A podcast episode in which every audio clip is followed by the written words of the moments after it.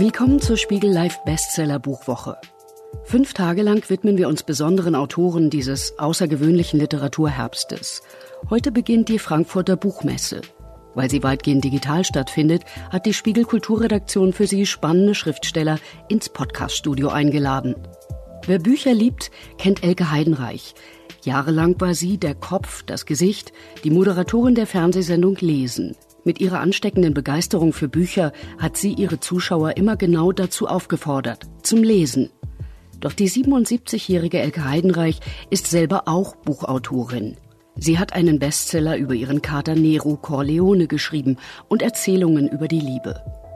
Ihr neues Buch hat etwas mit Männern und Mänteln zu tun. Heidenreich erzählt diesmal in kurzen Geschichten davon, dass es im Leben sehr entscheidend sein kann, was man gerade trägt. Deshalb spricht Spiegelredakteurin Claudia Vogt mit der Frau der Bücher heute über Kleider.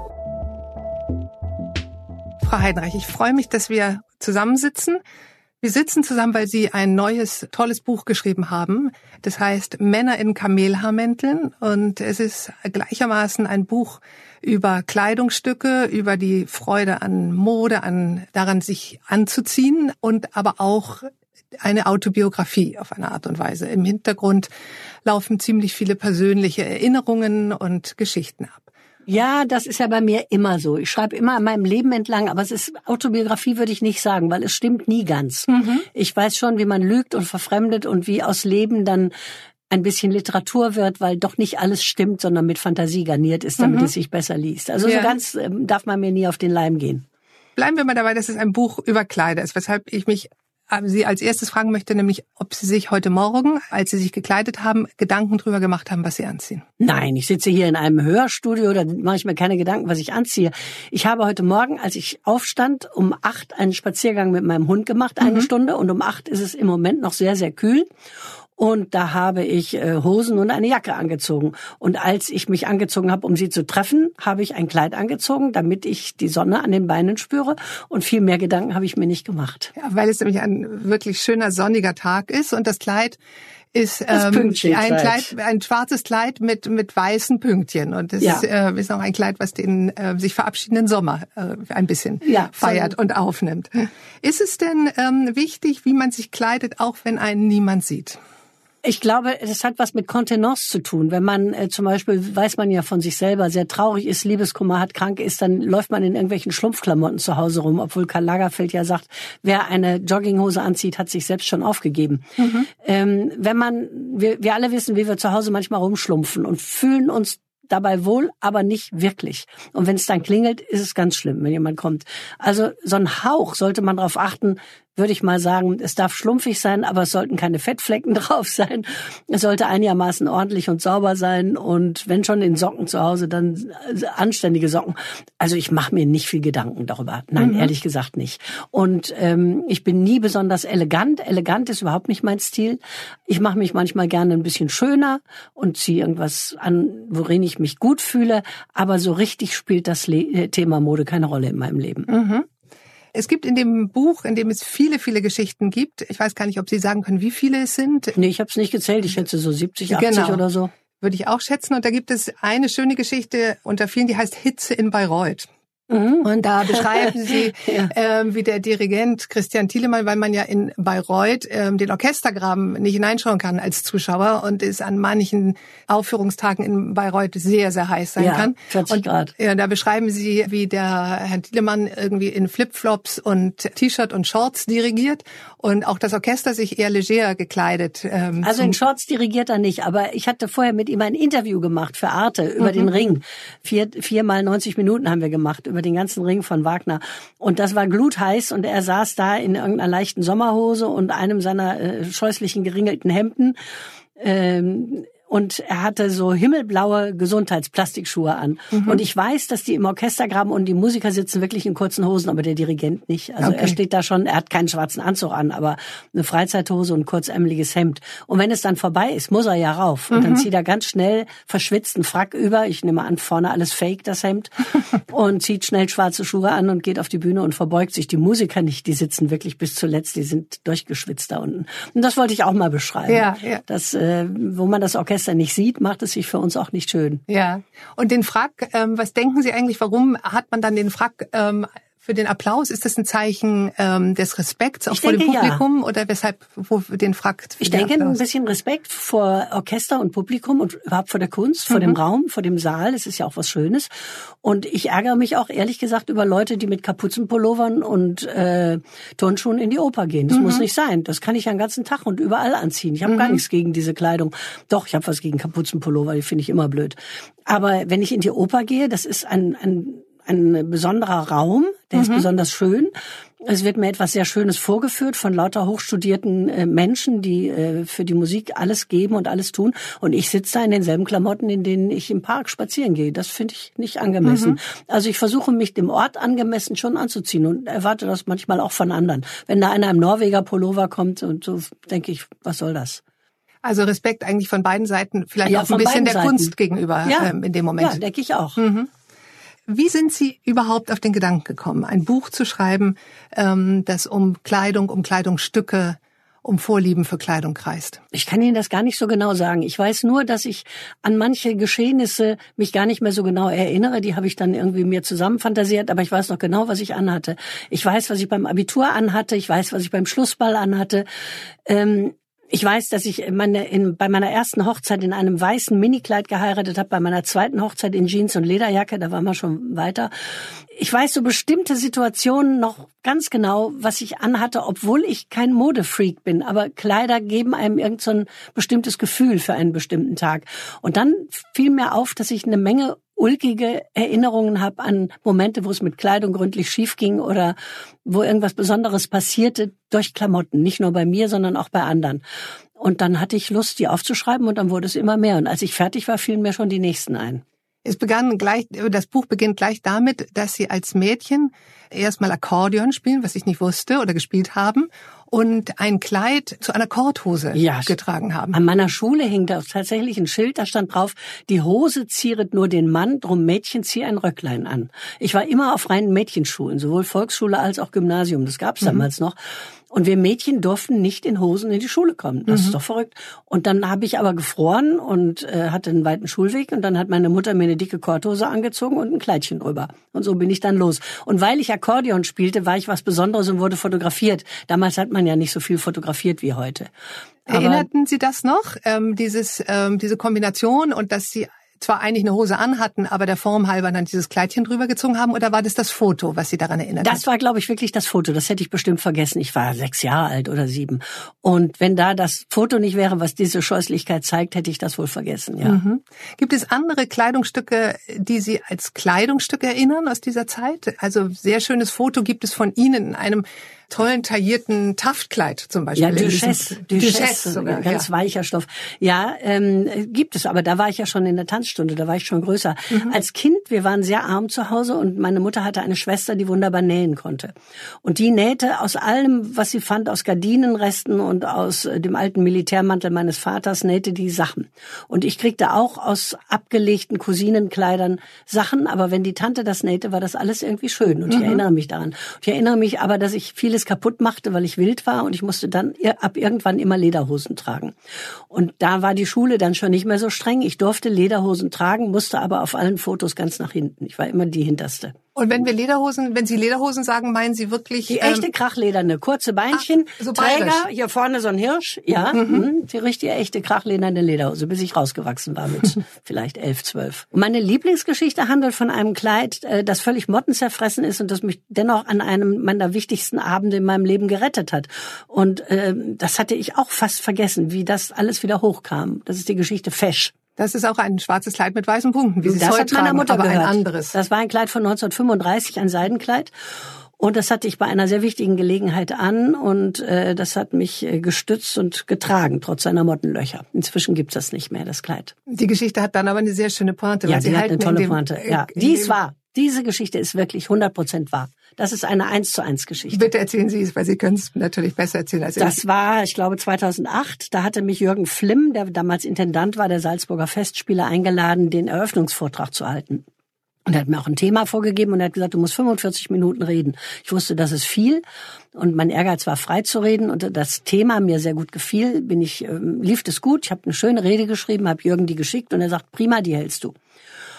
Und dann bin ich angereist nach Salzburg und ich hatte gedacht, ich rede in so einem kleinen Raum bei der Eröffnung vor den Honoratioren, also der Salzburger Bürgermeister, die Landesfrau, die Organisatorin der Festspiele, Jürgen, ich hatte so mit 50 bis 100 Hanseln gerechnet, vor denen ich rede. Und es war ein Riesending. Ich habe das nicht gewusst. Ich habe es wirklich nicht gewusst. Es, Entschuldigung, es war die Eröffnung der Salzburger Festspiele. Eröffnung der Salzburger. Es war viel größer, als ich dachte. In es war Österreich im Fernsehen übertragen. Äh, wird im Fernsehen übertragen, wird auf äh, Großleinwänden in der ganzen Stadt übertragen. War in der Felsenreitschule, 2000 Leute, ausverkauft. In der ersten Reihe Barenbäum, Subin Meta, An-Sophie Mutter. Also Neuenfels, alle Großen der Branche waren da. Und ich stand da in diesem mottenzerfressenen Kleid von meiner Mutter, in dem ich mich wohlfühlte, mit flachen Schuhen, weil ich ja eine Stunde stehen und reden musste. Und ich war zum ersten Mal in meinem Leben vollkommen verzweifelt vor Lampenfieber, weil ich war, dachte, dem bin ich nicht gewachsen. Das ist eine Nummer zu groß. Das habe ich nicht geahnt. Ich wusste aber tief drin, die Rede ist gut.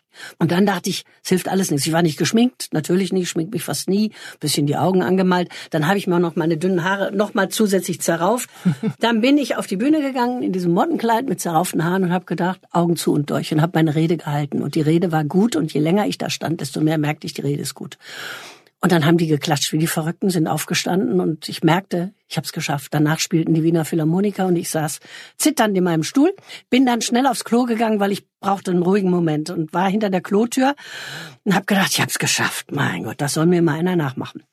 Und da kommen zwei österreichische Damen rein, wie ich später sah, perfekt gestylt, totschick, also gekämmt, so wie ich hätte aussehen sollen, aber wie ich es nie hinkriege. Und die eine sagt, ja, die Heidenreich. Gescheit ist sie schon, aber fesch ist sie nicht. Und die andere sagte, nein, da hast du recht, fesch ist sie nicht. Und dann dachte ich, was für ein Triumph. Bin rausgegangen und habe gesagt, aber fesch seid doch ihr. Und dachte, ja, ich bin gescheit, aber ihr seid fesch. Und das hat mich so lustig gemacht für den ganzen Tag, dass ich wusste, ich habe dieses Ding gestemmt.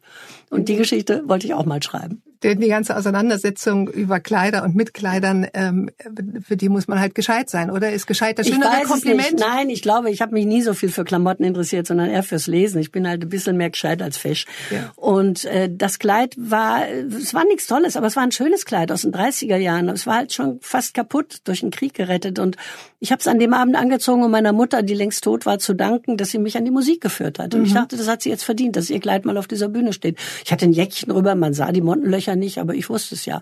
Und die hatten natürlich ganz andere Klamotten an. Ist mhm. doch klar, Chanel-Kostüme, Versace, die saßen da in Armani und ich in diesem uralten Kleid.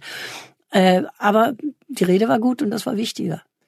Eben, das Gescheitsein. Letztlich ist es wichtiger, mhm. ja. Aber es gehört beides zusammen. Also ich will nur immer nicht, dass Kleider dermaßen überbewertet werden. Klar mhm. macht es was aus, wie wir aussehen. Aber als ich zum Beispiel die Sendung Lesen machte im ZDF, die habe ich sechs Jahre lang gemacht. Sechs Jahre lang jedes Jahr, ich glaube sieben oder acht Sendungen. Und ich habe sechs Jahre lang in jeder Sendung dieselbe Jacke angehabt haben die Leute nachher gar nicht mehr gemerkt.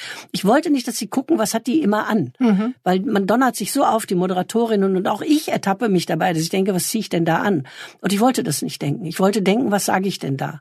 Und immer dieselbe Jacke. Sie sagen in diesem Buch in manchen Geschichten ich und manchmal sagen Sie Sie.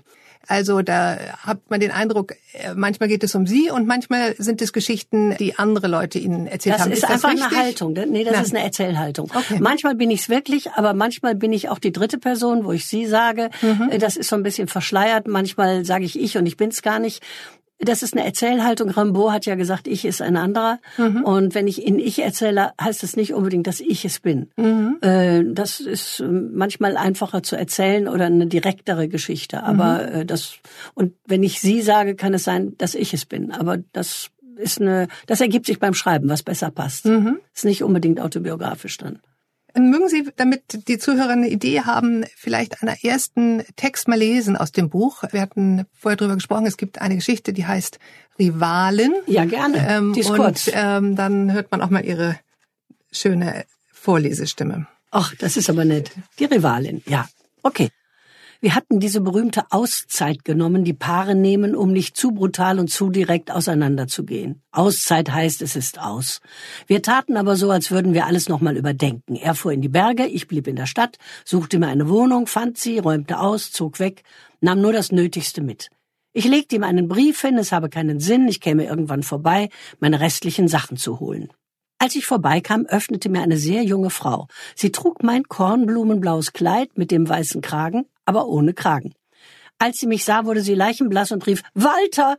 Da gehört ein Kragen drauf, sagte ich. Hast du den nicht gefunden? Er ist in der Wäscheschublade. Trägst du auch meine Wäsche? Walter! rief sie in höchster Not, und er kam, und ich schob sie beiseite und sagte, ach, sie trägt schon meine Kleider. Das ist Angelika und das kann ich erklären, sagte Walter. Und ich sagte, du konntest immer schon alles erklären. Ich glaube, das ist der Grund, weshalb ich dich verlassen habe. Dann packte ich zwei Koffer voll mit meinen restlichen Sachen, wuchtete sie die Treppe hinunter. Lass mich dir helfen, sagte er. Hüte dich, sagte ich. Und Angelika heulte im Wohnzimmer. Soll ich gehen? rief sie durch die angelehnte Tür und Walter schrie, du bleibst. Ich steckte, ehe ich ging, den Kopf durch die Tür. Du solltest wirklich den Kragen dazu tragen. Es sieht besser aus, sagte ich. Und ich habe dir noch eine rote Samtjacke dagelassen. Ein Knopf fehlt, aber den kannst du ja sicher annähen. Was soll das? fragte Walter. Und ich sagte, gell, das kannst du dir nun mal nicht erklären. Und ging. Es sind vergessene Geschichten aufgetaucht, als Sie dieses Buch geschrieben haben. Auch Sachen, die Sie durchgerüttelt haben im Nachhinein dann nochmal. Ja, weil ich äh, an meinen Vater so viel denken musste. Je älter ich werde, desto mehr rückt der mir wieder ins Blickfeld. Ich hatte einen schönen, leichtsinnigen Vater, der unentwegt in Affären verstrickt war, uns auch sehr früh verlassen hat. Und der war sehr elegant. Der trug, äh, darum heißt das Buch Männer in Camilla-Mänteln, der trug immer einen Camilla-Mantel, so wie ich finde, dass man ihn tragen muss. Lässig, offen, weit, den beachtet man auch nicht, den schmeißt man irgendwie über den Stuhl, den darf man nicht aufhängen, den darf man nicht zuknöpfen. Der stammt ja vom Kamel, vom Dromedar. So muss man den auch behandeln, wie die Wüste. Und wenn ich Männer sehe mit zugeknöpften, taillenlangen, äh, knielangen, taillierten Kamelamäntelchen ordentlich zugeknöpft, die den auf dem Bügel hängen, dann denke ich, du hast keine Ahnung. So mhm. trägt man den nicht. Den schmeißt man irgendwo hin. Und das habe ich an ihm so geliebt. Und darum ist vieles, wie er war, mir wieder hochgekommen beim Schreiben. Vor allem eben diese Situation. Und dann hieß sogar das Buch so. Als ich die Geschichte las, war ich erstens ähm, berührt und auch amüsiert und musste ihnen innerlich sofort recht geben, weil ich dachte, das stimmt. Es gibt Kleidungsstücke, mit denen bestimmte Dinge nicht gehen. Also für mich ja. ist zum Beispiel, dass man Jeans nicht bügeln kann. Also Jeans Nein. mit Bügelfalte geht gar nicht. Gar nicht, grässlich. Während man weiße Blusen den Kragen leider bügeln muss, dann ja, trage ich immer keine mehr. Ist so mühsam. Aber ich möchte trotzdem noch einmal zurück, weil wir waren vorher auch bei Ihrem Vater und Sie haben gesagt, ähm, dass der durchs Schreiben für Sie wichtig oder, oder präsenter und ja. lebendiger wieder geworden ist. Und ich erinnere mich, dass in dem Buch irgendwo steht, dass er ihnen auch oft Präsente gemacht hat, die sie eigentlich eher in Richtung Eleganz irgendwie ähm, ja. ausstaffiert haben. Das waren Sachen, die wollte er seinen Freundinnen wohl schenken, nehme ich mal an. Äh, und dann war das schon wieder aus und dann kriegte das Kind das. Da war ich so 15, mhm. 16. Perlenketten, Kamelamantel, Türkisring, mhm. was soll ich mit so Zeug? Ich habe das alles gar nicht getragen. Er kam immer an mit solchen Sachen und meine Mutter sagte, das Kind braucht Unterwäsche. Aber äh, also ja. das hat keine Wirkung auf Sie gehabt, Nein. oder? Ähm, mit dieser Eleganz. Nein, damit ähm, kann man mich gar nicht locken mit mhm. solchen Sachen. Ja. Nein. Aber und auch das, was Sie erzählen aus Salzburg, da fällt mir eben dazu ein, dass ein Kleid ist ja nicht so entscheidend, ob es nur von Chanel oder von der Mutter ist, sondern es geht natürlich um die Haltung, die es einem gibt, ja. oder um ähm, auch ja. diese innere genau, Aufrichtung. Das ist richtig. Ja? ja, und da ist natürlich. Und das hatte ich mit diesem Pünktchenkleid. Es mhm. war ja ein schönes Kleid. Es ging bis über die Knie, dass es hinten ein bisschen kaputt war, sah man ja nicht. Hatte eine schöne Jacke drüber. Und es war ein schwarz-weißes Seidenkleid und sah eigentlich ganz gut aus, mit roten Ballerinas dazu. Und ich hätte mich in jedem anderen Kleid aufgedonnert gefühlt. In diesem mhm. Kleid fühlte ich mich irgendwie nicht gefährdet. Hm. Ja, darum geht's natürlich, dass man das Richtige findet für den ja. Augenblick. Ja. ja. Ich erinnere mich, dass ich irgendwann mal ein Zitat gelesen habe von Miuccia Prada, die gefragt wurde, was sie zu einem bestimmten Anlass anziehen würde. Und dann hat sie gesagt, das weiß ich doch jetzt noch nicht. Ich weiß so ja nicht, es. wie ich mich an dem Tag fühle. Sie hat genau recht. Das ist genau das. Manchmal fühlt man sich einfach nach Jeans und einem T-Shirt und äh, einem Jackett und sieht da drin am besten aus. Und manchmal muss man sich ein bisschen aufbrezeln und fühlt sich wohl. Das kommt auch auf das innere Kribbeln an und wen man trifft und was man macht. Und äh, das kann man wirklich vorher nicht sagen. Mhm. Als ich dieses Gespräch vorbereitete, habe ich mich gefragt, wie ich sie eigentlich sehe. Und zu meinem Bild von Ihnen gehört eine rote Samt, ja, ein rotes Samtjackett. Ja.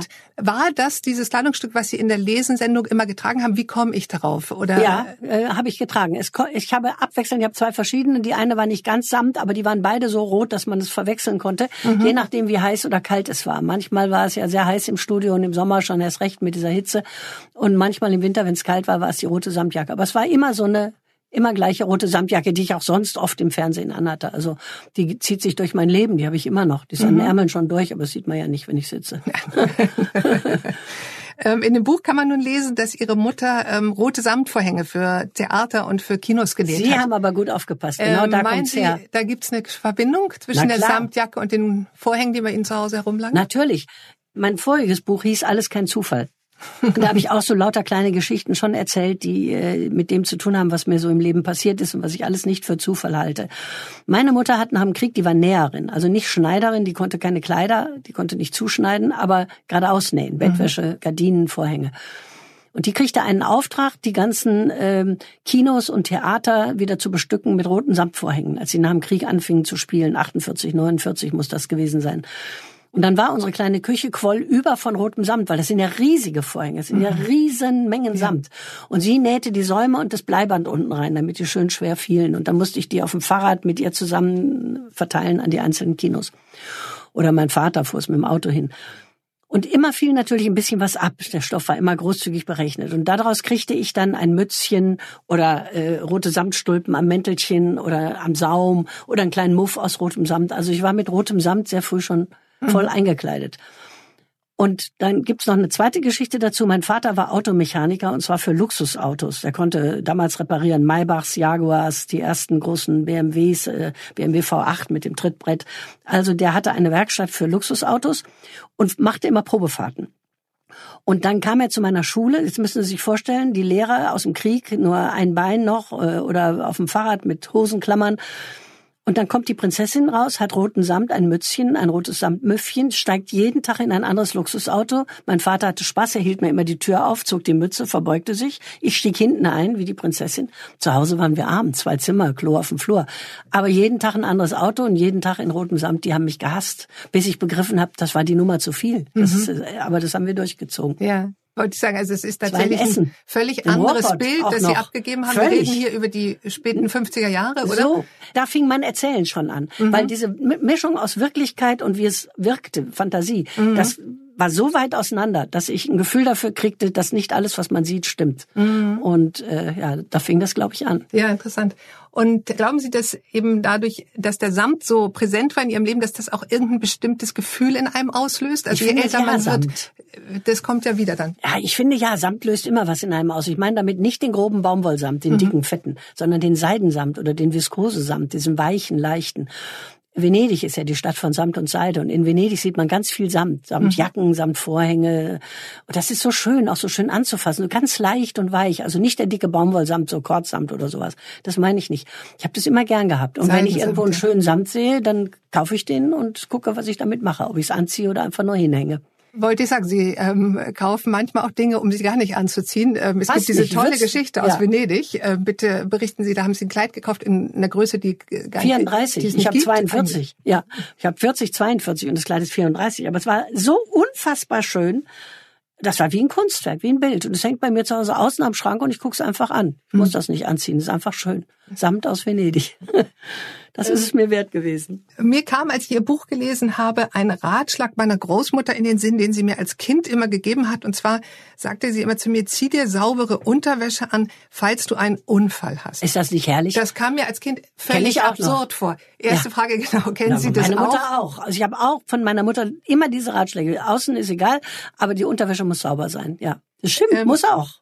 Aber was, was ist da, steht eigentlich dahinter? Ist das dieses, man weiß nie, was geschieht? Man, Ja, ähm, und man soll- anständig aussehen, selbst wenn es außen ein bisschen zerrupft ist, aber nicht nicht unappetitlich sein, nicht schlampig sein, nicht Mhm. äh, äh, dieselbe Unterhose lange tragen oder dieselben Socken. Also das hat sich mir auch ganz tief eingebrannt, ja. Ja, ich dachte auch, das ist ähm, eben, äh, man weiß nie, was passiert und es könnte entscheidend sein, was man an dem Tag getragen hat. Ja, Ähm, und vielleicht wie man dann behandelt wird oder so, ne? Weiß Ja. ich, ja. Ich habe, das hat meine Mutter auch immer gesagt. Ich hab, mir kommen überhaupt so Sprüche vor, was sie gesagt hat, je älter man wird. Hat ihre Mutter auch immer von guter Butter geredet? Ich habe nicht ein Brot gekriegt mit Butter, sondern ein Brot mit guter Butter. nee, das gab es gute Butter drauf. nicht. Nee. Gute Butter.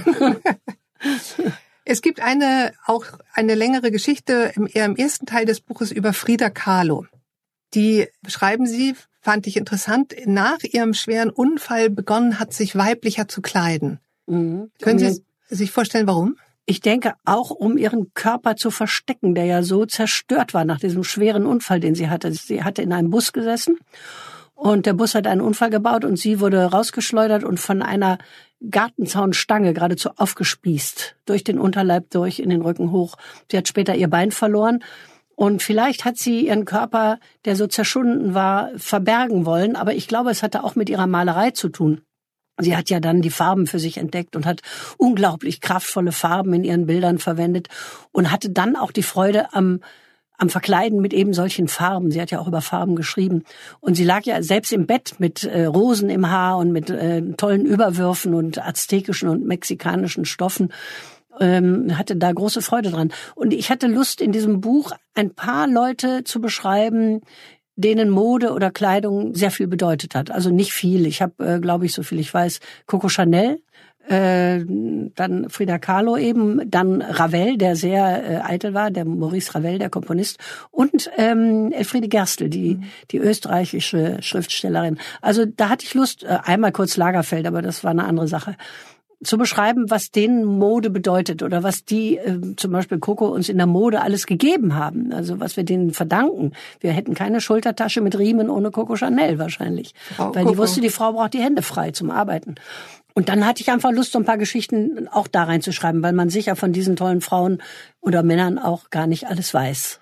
Ja, ich mochte an der Frida Kahlo-Geschichte eben den Gedanken, dass eine entschiedene, farbenfrohe, lustvolle Mode eigentlich auch von was anderem ablenken kann. Also dass es nicht, es zieht ja ein, äh, schon den Blick ähm, auf einen ja. und auf die Kleider und gleichzeitig, und das taucht nämlich auch in der Geschichte auf, die Sie eben erwähnt haben, über die Elfriede Gerstl, ähm, wo die dann Schmerzen, am Rande der Kummer, ja. auch die, äh, die sogar die Jelinek noch auftaucht, ähm, wo Sie sagen, ähm, es gibt eine Art von Mode, in der man sich auch verstecken kann. Ja. Ähm, die das, die einen fast überstrahlt als ja. Menschen. Ja. Bei Frida Kahlo war das ganz sicher so, die ja ihr Leben lang Schmerzen hatte und dann äh, auch nach der Amputation gestorben ist, dass sie äh, opulent und prächtig und wunderbar da lag und das lenkte ab davon, wie entsetzlich sie eigentlich gelitten hat. Man sieht es ja auch in ihren Bildern, wo sie sich malt, durchbohrt, von Pfeilen durchbohrt, Tränen fließen runter und doch malt sie sich immer auch in diesen prächtigen Kleidern.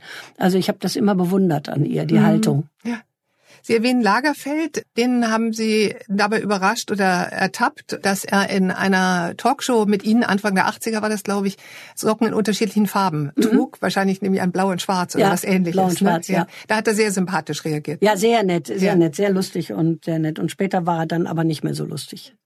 Das führt mich aber dazu, dass Sie in den späten 70er Jahren, in den frühen 80ern für mich, äh, die ich damals so in der Pubertät war und, und äh, ziemlich genau auf sowas geschaut habe, eine der wenigen Frauen im Fernsehen waren, die sich so gegeben hat, ähm, wie sie war und die auch einfach so geredet hat, wie sie redete. Also in meiner Wahrnehmung waren die Frauen entweder Ansagerinnen oder mhm. machten beim Fernsehballett mit und ähm, es turnten da wenige herum, die, die wie Sie auftraten. Woher haben Sie den Mut dafür genommen? Es war ich habe gar keinen Zeit. Mut gebraucht. Ich bin einfach, man sagt immer, das ist, glaube ich, auch mein größter Vorzug, der mir in meinem Leben immer geholfen hat. Ich bin authentisch. Ich, ich spiegle nie was vor, was ich nicht bin. Weder Schönheit noch Schlauheit. Wenn ich was nicht weiß, sage ich, ich weiß es nicht. Ich habe viele Interviews gemacht mit amerikanischen Schriftstellern, obwohl mein Englisch ziemlich schlecht ist. Aber wir haben trotzdem sehr gut reden können. Und wenn ich ein Wort nicht wusste, habe ich es ins Publikum gerufen und die haben sofort zurückgerufen, wenn ich sage, was heißt Absicht, dann hat jemand gerufen Intentions. Fiel mhm. mir halt gerade nicht ein. Und nie haben sie mich dafür blöd gehalten. Das heißt, ich habe nie schlechte Erfahrungen damit gehabt, authentisch zu sein. Und das geht bis in die Klamotten. Ich kann mich nicht mit Rüschenblusen oder langen Seidenröcken oder High Heels verkleiden. Ich bin's dann einfach nicht mehr. Und ich habe gemerkt, dass ich immer dann am sichersten, am ruhigsten und am gelassensten bin, wenn ich wenn ich ehrlich und normal und echt bin und nicht verkleidet und nicht aufgemotzt und nichts vorgebe zu wissen, was ich nicht weiß. Und das fand ich immer normal, aber die anderen fanden das außerordentlich. Und dann frage ich Sie jetzt zurück, wie äh, beschissen ist unsere Medienlandschaft, wenn das Normale das Besondere ist? Wie verkrampft ist dann alles und wie verlogen? Das habe ich oft gedacht. Mhm. Es gilt wahrscheinlich sogar bis in die Gegenwart, aber in den späten 70ern, frühen 80ern galt, so. galt es also umso stärker. Ja, ja. Und ich ähm, will Sie auch nicht ganz davonkommen lassen mit der Antwort, ich bin einfach authentisch, weil ich glaube, authentisch zu sein und in relativ jungen Jahren ähm, authentisch zu sein, ist was Besonderes. Also darum bemühen sich sehr viele Menschen sehr angestrengt, was dann der Authentizität nicht auf die Beine hilft. Und irgendwoher muss es bei Ihnen aber gekommen sein. Und deswegen finde ich, ist es doch mutig. Weil ich fand das nie mutig. Ich habe einfach gemerkt, ich kann mich nicht verstellen. Ich, ich kann das nicht. Ich bin es nicht, wenn ich mich verkleide oder wenn ich irgendwas hermache. Sie haben mich ja auch wegen meiner Natürlichkeit genommen. Mhm. Das erste Mal im Fernsehen war ich 81. Das hat Alfred Biolek, hatte mich äh, im Radio gehört und hat mich als Urlaubsvertretung genommen für seine äh, damals Kölner Treff Talkshow. Mhm. Ich hatte überhaupt keine Ahnung, wie das geht. Ich habe mich auch nicht gekämmt. Die, die Maskenbildnerinnen sagten immer, was machen wir denn mit den Haaren? Da habe ich gesagt, nix, das sind meine Haare, was sollen wir denn da machen? ja, müssen wir tupieren und, und wickeln. Da habe ich gesagt, kommt überhaupt nicht in Frage. Meine dünnen Haare noch tupieren und wickeln, die bleiben, wie sie sind. Da waren die fassungslos. Und dann haben sie gesagt, wir müssen sie schminken. Da habe ich gesagt, gut, sehe ich ein. 3000 Watt, Licht und so, schminken. Mhm. Aber kein Lippenstift, kein Lidschatten, kein Rouge auf die Wangen. Nichts, was ich nicht bin. Das habe ich nie gemacht. Bis heute. Und ich bin damit gar nicht schlecht gefahren. Also mhm die Leute erkennen mich, ich bin nicht verkleidet, ich bin im Leben genauso wie, wie im Fernsehen und ich fand das immer normal. Es hat mich keinen Mut gekostet. Mhm. Es war, mich hätte Mut gekostet, Locken zu haben und rote Lippen. Mhm. Das wäre ich nicht gewesen. Vielleicht war Biolek auch oder Biolek auch jemand, der gut geeignet war, einem auf die Beine Sehr zu helfen, gut. so zu sein, wie man immer ist. Immer gelassen, immer. Mhm. Ja, wunderbar. Mhm. Ja, das kann ich mir vorstellen. Aber ich hatte mich nämlich auch gefragt, ob Sie nicht mit Druck konfrontiert waren, eben ja, klar, ähm, sich zu verschönern, zu verändern. Na klar, da kam oft der Chefredakteur und sagte, Sie müssen mal was aus sich machen, was anders anziehen und so. Aber wir sagten, nee, dann müssen Sie sich jemand anders suchen ich mache ja mein, sind Sie nicht zufrieden mit meiner Arbeit? Sagt er, doch sehr. Aber Sie müssen anders aussehen. Und so habe ich gesagt, nein, das muss ich nicht. Das bin ich. Ich war mhm. da immer ganz halsstarrig. Mhm. Und heute denke ich, ich habe recht gehabt. Ja. Ich wollte ja auch nicht scheußlich sein, wissen Sie. Ich habe ja nicht extra hässliche Sachen angezogen, sondern ich habe das angezogen, worin ich mich wohlfühle. Und wenn ich heute die Bilder sehe, waren das oft verheerende Sachen. Aber da waren wir alle damals Schulterpolster. Was hatten wir für Frisuren? Was hatten wir für, für, für Röcke? Also wie grässlich war man manchmal angezogen. Aber damals habe ich daran geglaubt und habe mich darin wohlgefühlt gefühlt. Mhm. Aber ein Selbstbewusstsein muss da groß gewesen sein, denn äh, schön, schön fühlen so, zu ja. wollen, ähm, glaube ich, eint die allermeisten Menschen, nicht nur die Frauen, sondern ähm, auch ja. die Männer, die darüber immer weniger gern reden. Aber selbst die ähm, können wir beobachten, wollen oft gefallen. Ach, wissen Sie, ich habe zu Hause einen, der, der zieht nicht mal zwei gleiche Schuhe an. Der holt mich am Bahnhof ab, hat zwei verschiedene Schuhe an. Und dann sage ich, wie siehst du denn aus? Dann Hemd auf links und zwei verschiedene Schuhe. Sagt er, mein Gott, das ist doch nicht wichtig. Und er hat okay. recht. Das spielt keine Rolle. Aber jedenfalls haben sie sich damit behauptet und natürlich auch, weil sie eben so erfolgreich waren und weil sie bei den Zuschauern genau deshalb, glaube ich. Vielleicht bedingt das eine das andere. Mhm, Vielleicht ja. liegen die falsch, die drei Stunden in der Maske sitzen und alles hier festtackern, damit man nicht die Narben sieht, wo sie geschnitten sind. Mhm. Äh, vielleicht ist das alles verlogen. Ich sehe da so wenig natürliche Menschen im Fernsehen, dass ich äh, manchmal mich frage, warum macht ihr das? Warum tut ihr euch das an? Warum mhm. wollt ihr mit 70 noch aussehen wie 30? Das ist doch Quatsch. Mhm. Gibt ja gar keine Frauen über 70 im Fernsehen. Ist ja sehr, sehr wenige. Ich bin, glaube ich, die Letzte bin jetzt 77, bin immer noch im Fernsehen. Das ist mhm. doch immer schon schön. Ja. Dabei sitzen einige davor, die über 70 sind. Ja, und die fühlen sich doch verarscht, wenn, wenn die immer nur solche jungen Mädchen sehen. Wir sind doch ja. auch jemand. Wir mhm. sind doch auch noch da. Ja. Eine meiner Lieblingsgeschichten aus Ihrem Buch heißt Second Hand. Ich freue mich so, dass Ihnen das Buch gefällt. Sie reden so liebevoll darüber. Sie sind die Erste, mit der ich rede. Also ich bin ganz glücklich, dass Sie äh, das so schön finden. Das ist mein erster, meine erste Resonanz. Danke. Und Second darin, Hand, ja. Second Hand. Darin erzählen Sie ähm, von einer Frau, die womöglich Sie sind, wer weiß es, ähm, ein, die sich ein dunkelgrünes Leinenkleid kauft in einer holländischen Stadt. Und das ähm, zieht sie dann auch sofort an und dann stellt sie fest, dass ihr ein Mann folgt. Mhm. Die ganze Zeit. Der dieses Kleid kennt, weil mhm. das hatte vorher seine Frau. An dieser Geschichte kann man sehen, was, was ich bin, was Geschichte ist, was erfunden ist. Ich hatte einmal ein dunkelgrünes Leinenkleid. In dem fühlte ich mich sehr schön und in dem Kleid sprach mich ein Mann an. Das war aber auch alles. Der sprach mich damals an und sagte, so schönes Kleid und so. Dann haben wir ein Glas zusammen getrunken und dann war es gut. Punkt. Das war ich. Das zweite ist, diese Geschichte in Holland ist so nie passiert. Der Mann hat auch nicht das erzählt, was er in dieser Geschichte erzählt, dass es seiner Frau gehört hat. Ähm, und das Dritte ist, dass ich sehr gerne und oft in Secondhand-Läden stöbere. Ich kaufe gerne gebrauchte Sachen. Ich habe auch früher schon mit Freundinnen immer getauscht. Mhm. Ich habe gerne abgelegte Klamotten getragen und auch meine Freundin hat manchmal gerne meine roten Samtjacken, wenn sie wirklich durch waren, hat gesagt, komm, gib sie mir, ich trage sie auch nochmal.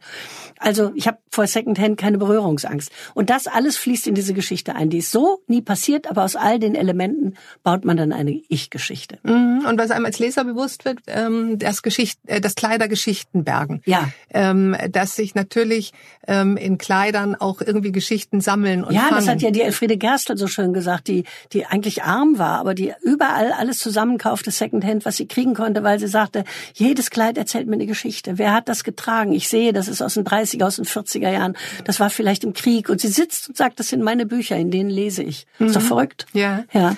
Ich dachte mir dann, ob es vielleicht auch das ein Grund ist, weshalb es so schwer ist, ähm, die Kleiderschränke von Verstorbenen ähm, Oh, leer ja, zu räumen. schlimm. Weil vielleicht dort eben mehr hängt als diese ganzen Kleider. Ja, nämlich, natürlich. Der Geruch, die Erinnerung. viele Geschichten. Ja, die Erinnerungen an, äh, wenn, als ich den Kleiderschrank meiner Mutter leer räumte, sah ich das Kleid, wo ich zum letzten Mal mit ihr aus war. Und dann habe ich festgestellt, dass sie in allen Jackentaschen Geld hatte. Meine Mutter hat, äh, meine Mutter und ich haben wenig gemeinsam gehabt. Wir sind sehr verschieden. Aber eins hatten wir, eine abgrundtiefe Abneigung gegen jede Art von Handtaschen. Ich mag einfach keine Handtaschen. Ich finde nichts da drin, die hängen blöde an mir rum. Ich habe immer alles in den Jackentaschen. Ich kaufe nie Kleider, die keine Taschen haben. Hier, das Pünktchenkleid hat zwei Taschen, da ist alles drin. Und als sie tot war, fand ich in allen ihren Jackentaschen, das haben oft alte Leute, in 10 oder 20 Mark oder Euroschein, Mark war es noch bei meiner Mutter. Und ähm, damit, wenn ihr mal unterwegs was passiert, sie Geld hat zum Telefonieren oder für die Straßenbahn oder für ein Taxi oder was weiß ich oder um jemanden um was zu bitten. Überall, in ihren Hosen, in ihren Jacken, in ihren Mänteln, überall war Geld. Am Ende hatte ich, glaube 386 Mark auf dem Tisch liegen. Und das war so typisch. Und bei den meisten Sachen, die ich in die Kleidersäcke getan habe, ich habe die Kleider weggegeben, wusste ich noch, wann sie das anhatte und es roch auch noch nach ihr. Das ist mit das Schwerste. Also Bücher, Besteck und Lampen auszusortieren ist nicht so schlimm wie Kleider.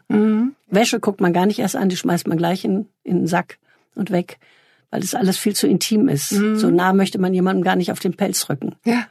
Ich, als ich die Geschichte las, dachte ich, super, ich, dass ich sie treffe. Ich kann sie auch fragen, wie machen Sie das ohne Handtasche? Weil ich meine, alleine die Bücher, die Sie mit sich rumtragen müssten. Heute habe ich hier so ein, so ein Plastiktäschchen, Okay, wo, wo alles reinpasst. Was ich, Aber richtige Handtaschen. Es gibt ja Frauen, die sind verrückt nach bestimmten Bags. Okay. Äh, die Birkin Bag oder was weiß ich, die dann auch 2000 Euro kosten. Ich habe nie solche Handtaschen. Ich finde Handtaschen sinnlos. Ich, ich weiß nicht, was man dam- damit macht.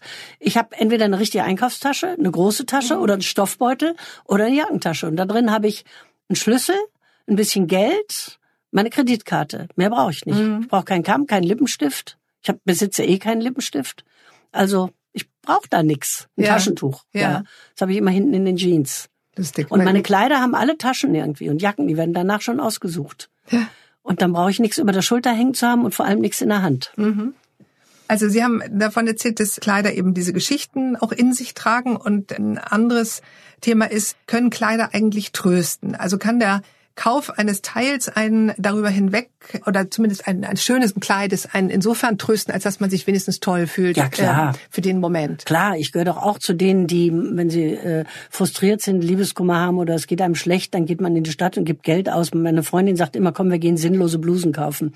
Und dann kauft man irgendwas und im Moment tröstet das sehr, aber das hält ja nicht.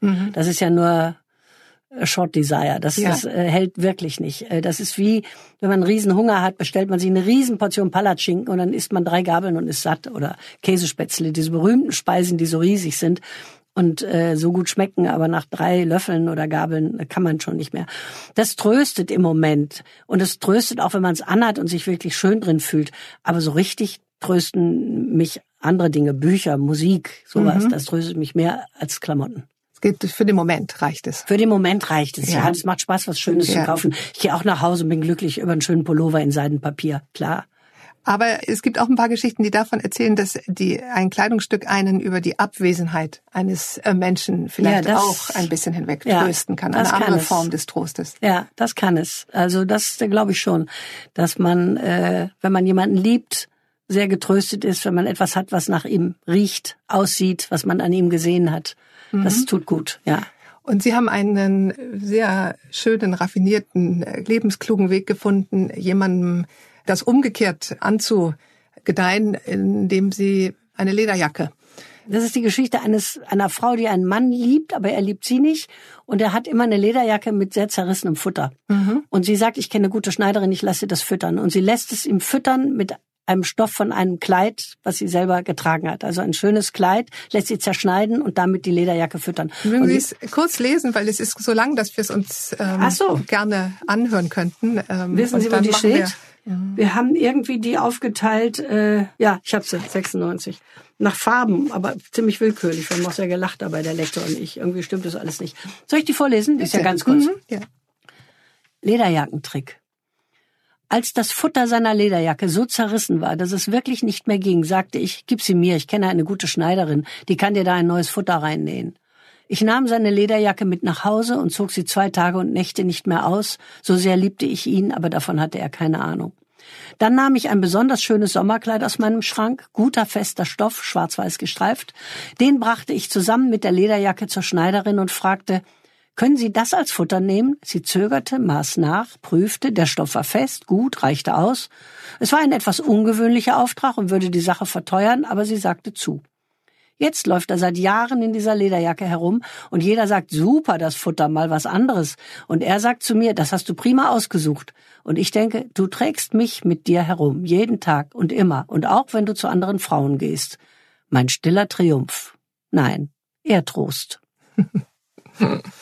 Fast jedes Material, ähm, also fast jede, jedes, jede Art von Stoff, so will ich sagen, kommt in dem Buch vor. Was weitgehend fehlt, ist Pelz. Kommt Pelz in Ihrem Leben vor?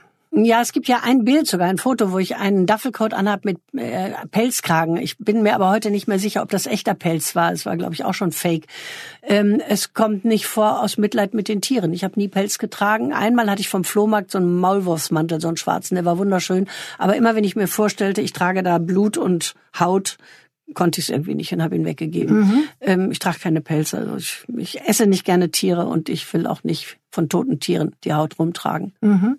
Aber es gibt eine kleine Querverbindung zu, auf eine Art zu Pelz, nämlich zu Nero Corleone in ja, diesem ähm, der lebende Pelz. Der lebende Pelz, ja, ja. Der ist schön. Und ähm, ja. und das ist auch irgendwie eine Geschichte, die einem zu Herzen geht, weil sie davon erzählen, wie er dann doch relativ früh gestorben ist der berühmte Kater, der mich so glücklich mhm. gemacht hat, ja, über den ich ein Buch geschrieben habe, das mich für den Rest meines Lebens sorgenfrei macht. So muss man sich mal vorstellen. Mhm. An zwei Nachmittagen habe ich ein Buch über diesen Kater geschrieben und es wird eine Million Mal verkauft und ich kann mir ein Haus kaufen. Ist doch nicht zu fassen. Ja. Und als er starb am Gehirntumor, habe ich ihn im Garten dieses Hauses natürlich begraben, da wo er immer gemordet hat, Vögel, Eidechsen, alles. Es war ein Mörder. Mhm. Und, ähm, und ich hatte mir gerade ein sehr, sehr teures, das ist auch eine, eine fast wahre Geschichte, nicht alles stimmt, aber anders lässt sich besser erzählen, aber das stimmt.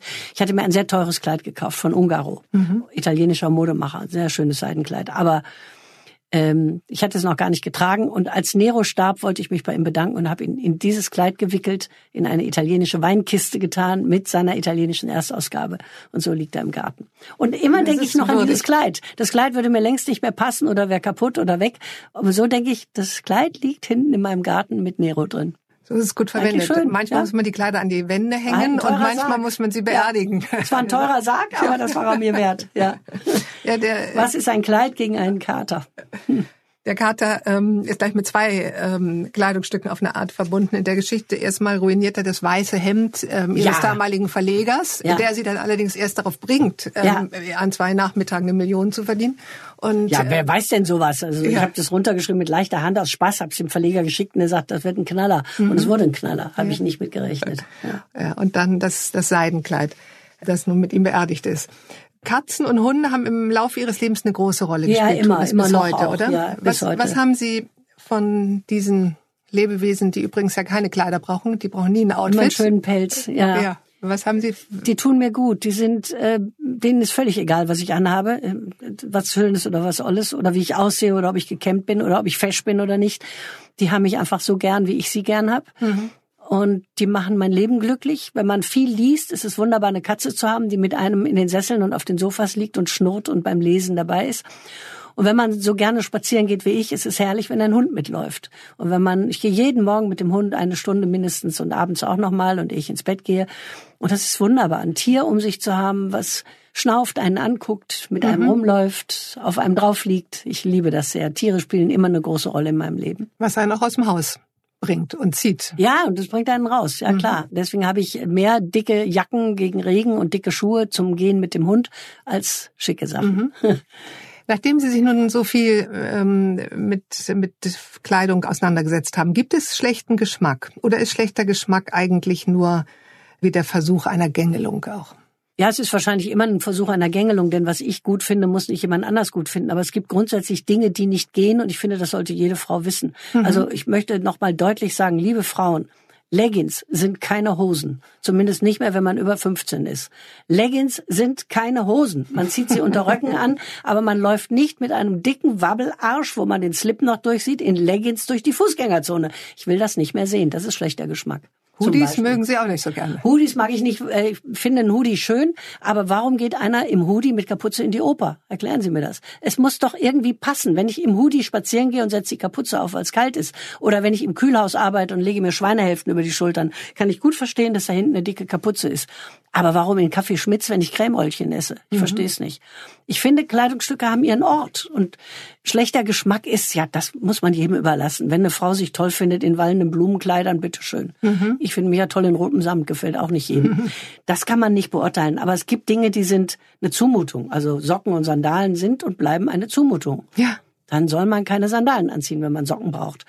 Und so gibt's so einige Sachen, vielleicht das die Regiment, nicht gehen. Das Regiment des Bequemen ähm, in Situationen, ja, in denen es vielleicht Bequeme, nicht, das Bequeme nicht unbedingt Aber ich notwendig verstehe ist. doch alte Frauen, die sich nicht mehr so bücken können, keine Strumpfhosen anziehen, dass sie die Bollerhose tragen mit dem Gummizug in der Taille. Verstehe ich doch. Aber dann kann man doch über der Bollerhose irgendwas Nettes anderes anziehen und muss nicht so, ja, weiß Mhm. ich. Also auch das kann man schöner machen. Meine Schlussfrage schon. Es gibt ein schönes Zitat von der Autorin Maeve Brennan, also eine Biografie über sie, Ja. trägt diesen Titel. Ich würde so etwas nie ohne Lippenstift lesen. Was ist die angemessene Kleidung zum Lesen? was bequem ist, weil man ja lange sitzt. Also ich lese viel und lange und da muss es irgendwie äh, nicht kneifen und nicht klemmen und äh, da, da brauche ich einen gut sitzenden Body und keinen äh, strammen Ausgeh-BH. Da ziehe ich keine Schuhe an, sondern Socken. Da liege ich auf dem Sofa. Da habe ich irgendwas Weiches, Bequemes um mich rum. Aber wissen Sie, das mit dem Lippenstift finde ich interessant. Es gibt Frauen, die sehen geschminkt wunderbar aus und ungeschminkt gar nicht so schön. Und sobald die sich schminken, strahlen die. Meine Freundin Senta ist so ein Fall. Die Schauspielerin Senta Berger, weiß man ja, dass wir seit 50 Jahren Freundinnen sind. Die sieht geschminkt ganz wunderbar aus. Aber ich nicht. Sie hat mich mal geschminkt und dann hat sie alles wieder abgewischt und gesagt, das bist du einfach nicht. Das sieht scheiße aus. Du siehst aus wie Schließbuden Anna geschminkt. Das, das steht mir nicht. Das heißt, man muss für sich selber finden, wo drin fühle ich mich wohl. Und dann ist man auch klar und gut im Auftreten. Wenn ich jetzt so mir Wimpern anklebe oder mich schminke, fühle ich mich verkleidet, bin unsicher, kann auch nicht so reden wie sonst.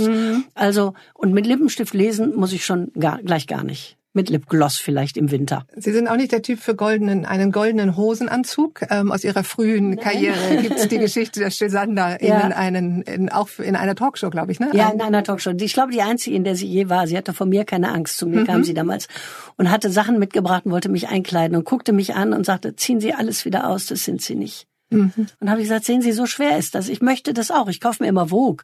Und dann sehe ich alle diese tollen Models in diesen wahnsinnigen Ballonröcken. Und denken Sie doch nicht, dass ich das nicht auch möchte. Aber ich weiß, es wird nichts. Es ist lächerlich. Ich, ich stehe schon in der Umkleidekabine und lache mich kaputt und weiß, es stimmt nicht.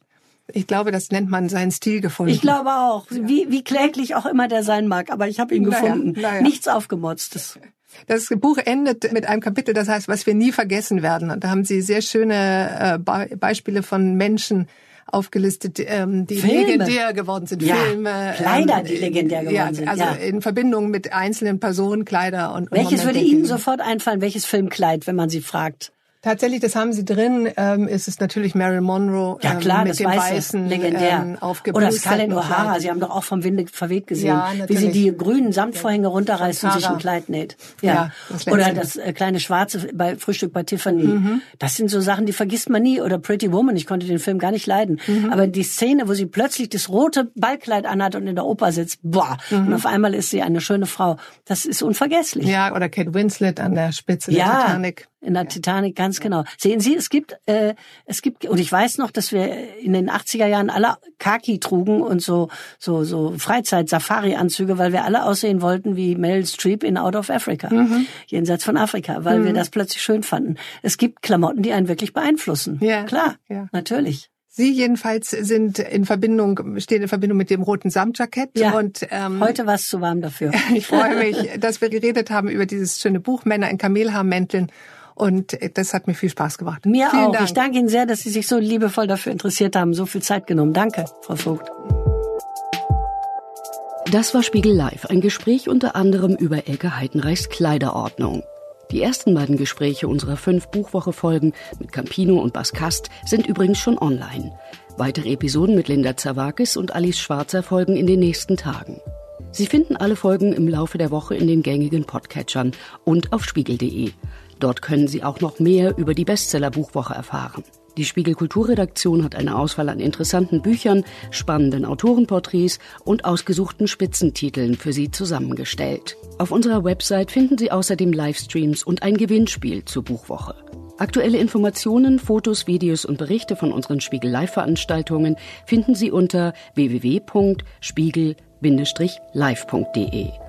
Oder abonnieren Sie einfach diesen Podcast, um künftig keine Episode zu verpassen.